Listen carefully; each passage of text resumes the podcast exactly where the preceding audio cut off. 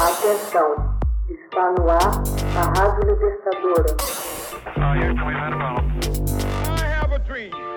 Assim sendo, declaro vaga a presidência da República.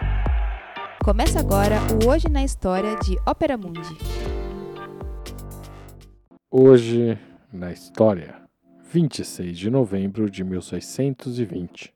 Peregrinos chegam ao Novo Mundo a bordo do Mayflower. O Mayflower, navio que levava os religiosos ingleses separatistas conhecidos como puritanos, lançou âncora em 26 de novembro de 1620 em Plymouth, Massachusetts. A embarcação transportava 102 passageiros e 25 tripulantes. O barco deixou a Inglaterra em 6 de setembro e, após uma penosa jornada de 80 dias, marcado pela doença que cobrou duas vidas numa enseada do Cabo Cod, chegou ao destino final. O destino original era a foz do rio Hudson, ao norte da colônia inglesa de Virgínia, mas como o rígido inverno se aproximava, o navio deteve-se na baía do Cabo Cod. Em 21 de março de 1621, Todos os passageiros que permaneceram no navio durante o inverno mudaram-se para a localidade costeira de Plymouth. Em 5 de abril, o Mayflower retornou à Inglaterra. O Mayflower é um símbolo dos primórdios da colonização do futuro país chamado Estados Unidos. Os puritanos ingleses teriam empreendido a viagem para escapar da perseguição religiosa. Até hoje, os habitantes da Nova Inglaterra, no extremo nordeste do país, acreditam serem descendentes dos passageiros do Mayflower.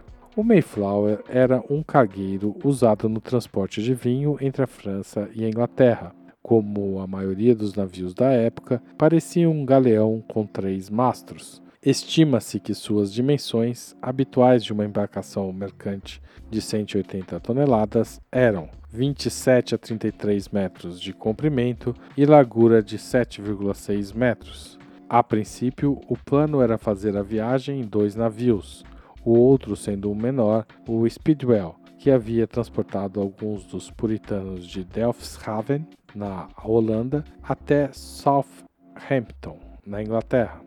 A primeira viagem dos navios partiu de Southampton em 15 de agosto de 1620.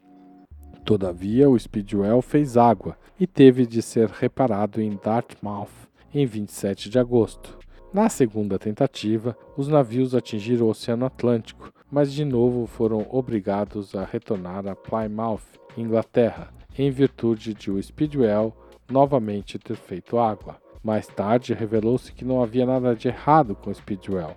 Os puritanos acreditavam que a tripulação, ao optar pela reparação e tendo em vista seu comportamento na tal operação, queria sabotar a viagem a fim de escapar ao compromisso de um ano de duração de seu contrato com os armadores. Após a reacomodação, os 66 dias finais de viagem foram completados apenas no Mayflower, a cada família foi atribuído um espaço muito pequeno para si e seus pertences. O Mayflower parou em Newlyn, em Cornwall, para se reabastecer com água. Com o fim de estabelecer certa ordem e acalmar as brigas que surgiram a bordo, os colonizadores redigiram e assinaram o Acordo de Mayflower, após o navio ter ancorado no Cabo Cod em 21 de novembro, no que hoje é o cais de Provincetown. Parte dos colonizadores, depois de desembarcar, explorou a área coberta de neve e descobriu uma aldeia indígena. Curiosos, escavaram túmulos construídos artificialmente, junto aos quais estava guardada certa quantidade de milho. O historiador Nathaniel Philbrick afirma que os colonizadores roubaram o milho e saquearam e profanaram os jazigos, desatando atritos com os nativos locais. Os colonizadores puritanos passaram a explorar a área do Cabo Cod e a costa próxima durante várias semanas, saqueando e roubando na passagem as mercadorias dos nativos.